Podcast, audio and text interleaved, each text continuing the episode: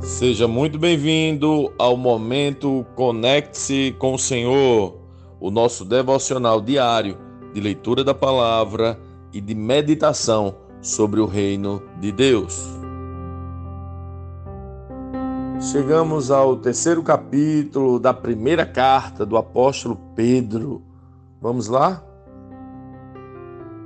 Da mesma forma, vocês, esposas, sujeitem-se à autoridade de seu marido. Assim mesmo que ele se recuse a obedecer, a palavra será conquistado por sua conduta, sem palavra alguma, mas por observar seu modo de viver puro e reverente. Não se preocupem com a beleza exterior obtida com penteados extravagantes, joias caras e roupas bonitas. Em vez disso, vistam-se com a beleza que vem de dentro e que não desaparece. A beleza de um espírito amável e sereno, tão precioso para Deus. Era assim que se adornavam as mulheres santas do passado. Elas depositavam sua confiança em Deus e se sujeitavam à autoridade do marido. Sara, por exemplo, obedecia a Abraão e o chamava de Senhor. Vocês são filhas dela quando praticam o bem, sem medo algum. Da mesma forma, vocês, maridos, honrem sua esposa. Sejam compreensivos no convívio com ela, pois, ainda que sejam mais frágil que vocês, ela é igualmente participante da dádiva de nova vida concedida por Deus. Tratem-na de maneira correta, para que nada atrapalhe suas orações. Por fim, tenham todos o mesmo modo de pensar. Sejam cheios de compaixão uns pelos outros. Amem uns aos outros como irmãos mostrem misericórdia e humildade.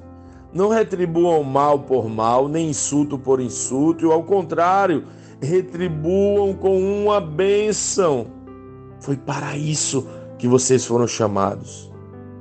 E a bênção lhes será concedida, pois se quiser desfrutar a vida e ver muitos dias felizes, refreia a língua de falar maldades e os lábios de dizerem mentiras Afastem-se do mal e faça o bem. Busque a paz e esforce-se para mantê-la.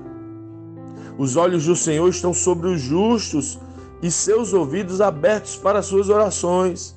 O Senhor, porém, volta o rosto contra os que praticam o mal.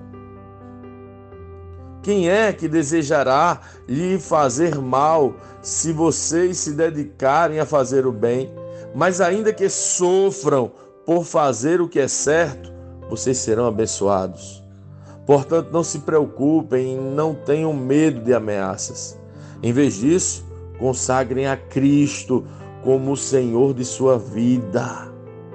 E se alguém lhes perguntar a respeito de sua esperança, estejam prontos, preparados para explicá-la. Façam-no, porém, de modo amável e respeitoso. Mantenham sempre a consciência limpa. Então, se as pessoas falarem mal de vocês, ficarão envergonhadas ao ver como vocês vivem corretamente em Cristo. Lembrem-se de que é melhor sofrer por fazer o bem, se for a vontade de Deus, do que por fazer o mal. Pois Cristo também sofreu por nossos pecados de uma vez por todas embora nunca tenha pecado, morreu pelos pecadores a fim de conduzi-los a Deus. Sofreu morte física, mas foi ressuscitado pelo Espírito, por meio do qual pregou aos espíritos em prisão, aqueles que muito tempo atrás desobedeceram a Deus quando ele esperou pacientemente enquanto Noé construía sua embarcação. Apenas oito pessoas foram salvas por meio da água do dilúvio e aquela água simboliza o batismo que agora os salva. Não pela remoção da sujeira do corpo, mas porque no batismo vocês declaram ter boa consciência diante de Deus.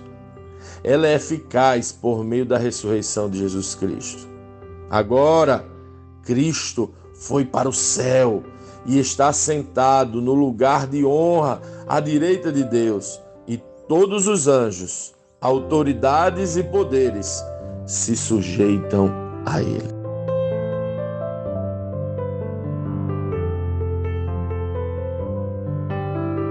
Lendo este capítulo de hoje, nós precisamos responder como Cristo lê esse texto, o que aprendemos nele e que aplicações práticas esse texto deve trazer para as nossas vidas.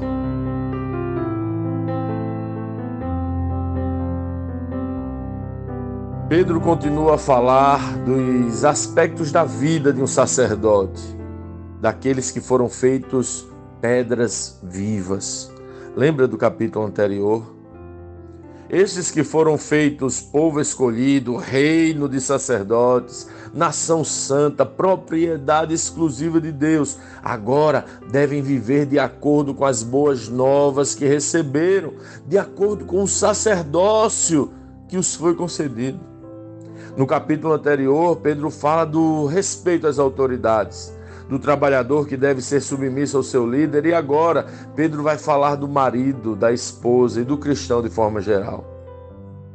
Como uma esposa que foi feita pedra viva vive? Ele diz que ela deve ser adornada com espírito amável e sereno. É assim que uma esposa vive o seu sacerdócio. Como um marido que foi chamado ao sacerdócio vive Pedro diz que devem ser compreensivos, compartilhar a vida com sua esposa e a tratar de forma correta. É assim que um marido vive como pedra viva. É trágico observar que muitos que se dizem sacerdotes, porque possuem algum tipo de título ou cargo, manifestam em suas casas o inferno e não o santuário que devemos juntos construir. Um sacerdote real vive buscando com os outros, inclusive seu cônjuge, a comunhão na forma de pensar. Devem ser cheios de compaixão, amar a todos ao seu redor, mostrar misericórdia, humildade e devolver bênção, mesmo quando for insultado. Esse é nosso chamado. Pedro diz: retribuam com bênção. Nós não devemos falar maldades, dizer mentiras, praticar o mal, devemos nos esforçar e buscar a paz. Isso requer diálogo, isso requer esforço, isso requer dedicação, renúncia. Afinal, fomos feitos sacerdotes e Pedro demonstra que se vamos sofrer dano por isso, tudo bem porque o nosso Senhor Jesus sofreu maior dano para nos chamar ao sacerdócio. Então, estejamos também nós dispostos a sofrer dano e responder sempre como abençoadores, pois foi assim que ele nos ensinou com sua própria vida.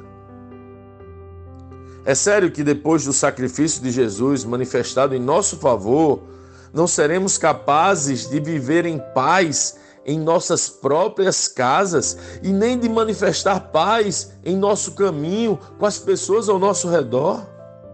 É sério que não conseguimos manifestar a bênção de Deus mesmo depois de sermos profundamente abençoados? Pedro diz: lembrem-se que é melhor sofrer por fazer o bem. Esse foi o exemplo que Jesus nos concedeu tudo em nossas vidas precisa manifestar Cristo. Ele é o centro de nossas vidas, é o nosso modelo, é o nosso alvo.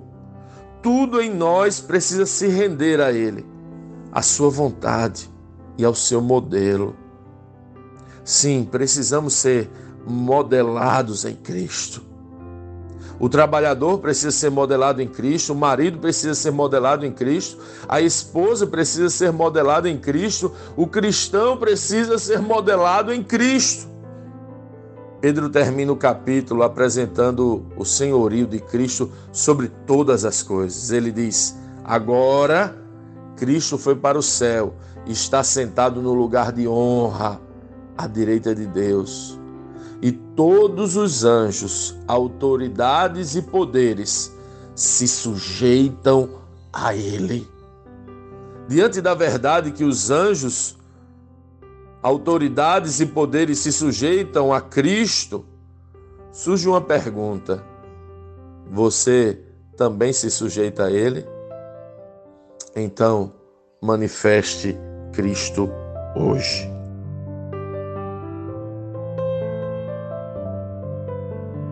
Sim, que bom ter você neste devocional e poder compartilhar o Evangelho. Mas, como sempre dizemos, o texto de hoje e o texto de cada dia tem muito mais para oferecer, muito mesmo. Nosso objetivo aqui é te influenciar a parar um pouco e ler o texto bíblico, pois acreditamos que cinco minutos de vida na palavra podem transformar completamente uma vida. Que Deus te abençoe leia, medite, comente, pergunte e adore o Senhor no seu lugar secreto. Conecte-se com o Senhor.